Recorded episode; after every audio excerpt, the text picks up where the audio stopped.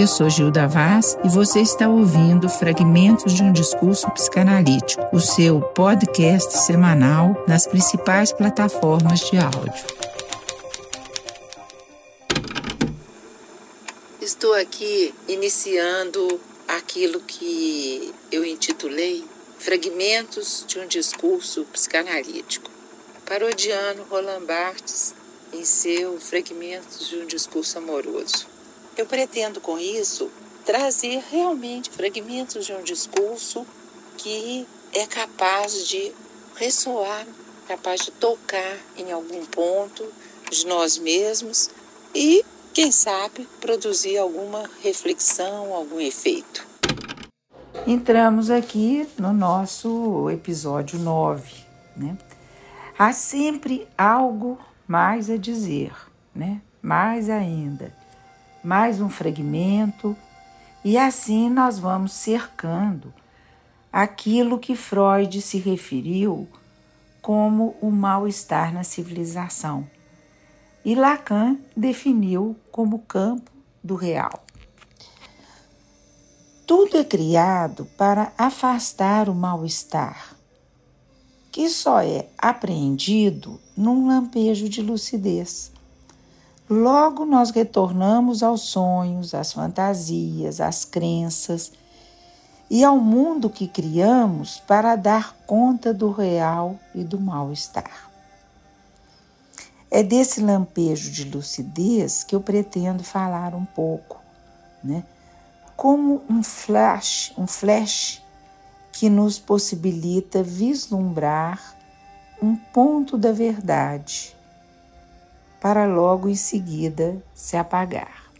Estou lembrando aqui de uma passagem de Freud, né, em que ele diz que nós despertamos do sonho para continuarmos dormindo. O que nos desperta é o real. Despertamos para continuar dormindo e alienados permanecemos. Ora, a psicanálise nos conduz ao nó desse mal-estar e eu me pergunto, para quê? Ouso responder: para que possamos estar verdadeiramente vivos e não mortos-vivos nesse mundo de excessos. Tudo se passa num tempo lógico e não cronológico. Um instante de ver, um tempo para compreender e o um momento de concluir. Freud definiu o inconsciente como atemporal. E Lacan mostra que o tempo tem ligação com o tempo cósmico, com como os giros dos astros, assim como a vida que gira em círculos.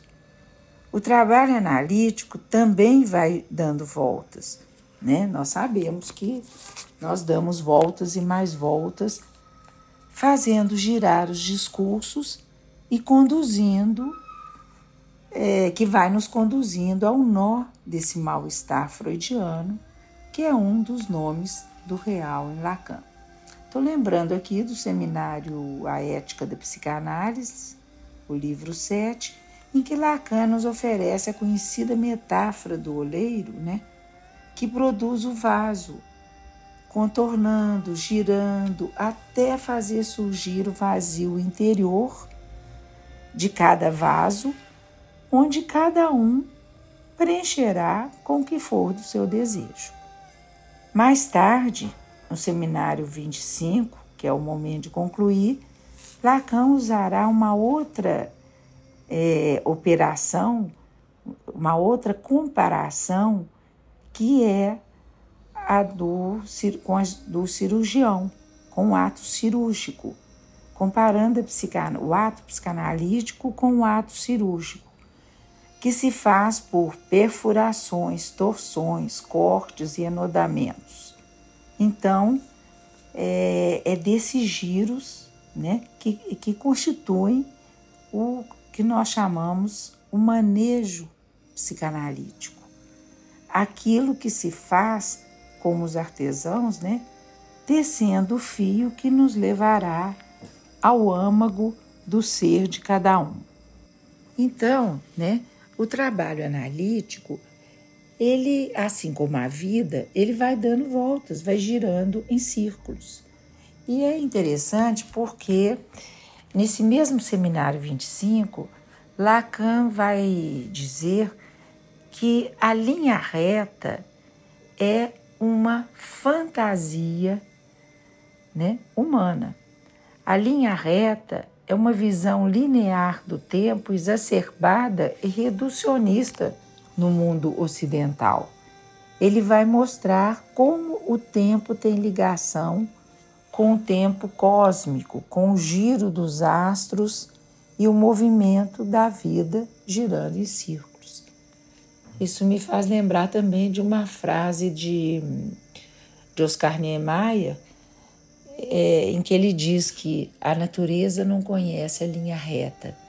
Exatamente né, o que suas obras nos mostram, né, as, as curvas, as voltas e mais voltas né, do seu, da sua arquitetura, do seu trabalho, da sua obra. Então, é, é interessante porque isso vai nos levar aonde?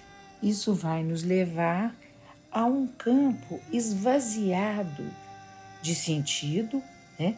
E sentidos que nós demos às nossas vidas e a nós mesmos. Isso nos leva também a recantos do nosso ser que ficaram à espera. Lacan diria en souffrance, né?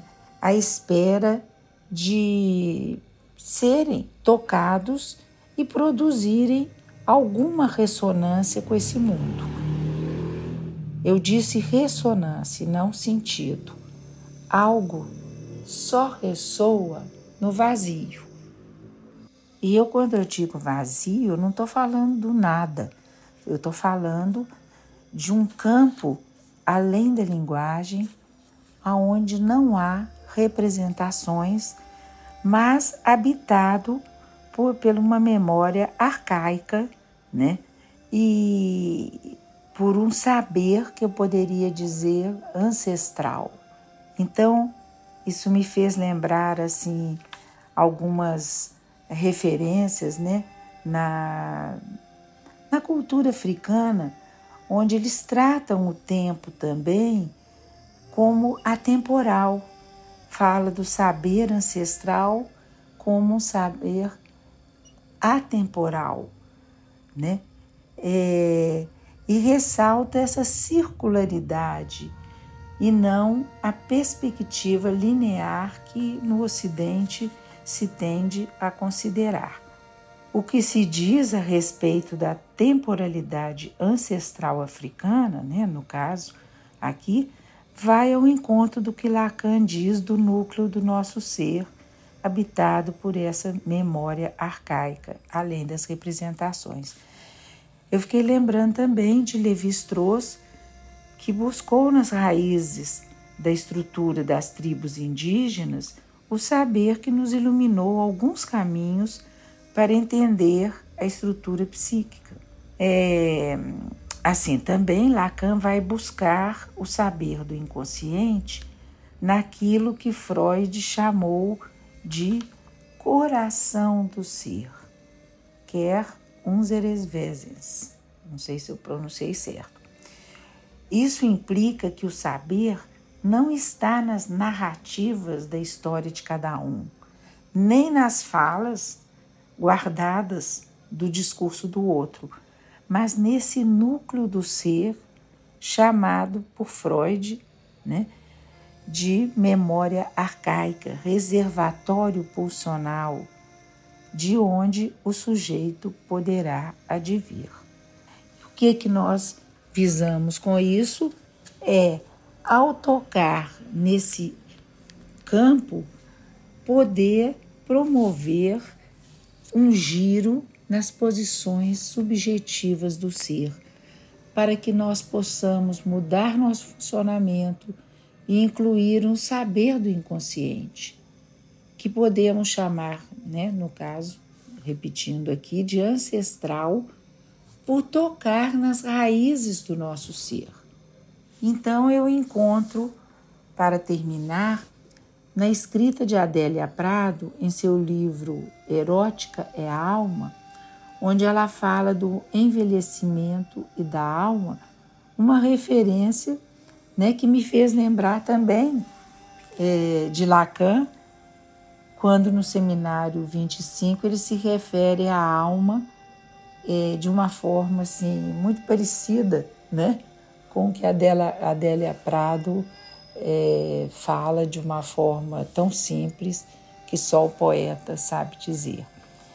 Ela vai dizer o seguinte: o segredo não é reformar por fora, é acima de tudo reformar a mobília interior, tirar o pó, dar brilho, trocar o estofado, abrir as janelas, arejar o ambiente. Porque o tempo invariavelmente irá corroer o exterior. E quando ocorrer, o alicerce precisa estar forte para suportar. Erótica é a alma que se diverte, que se perdoa, que ri de si mesma e faz as pazes com sua história. É isso aí, ficamos por aí então.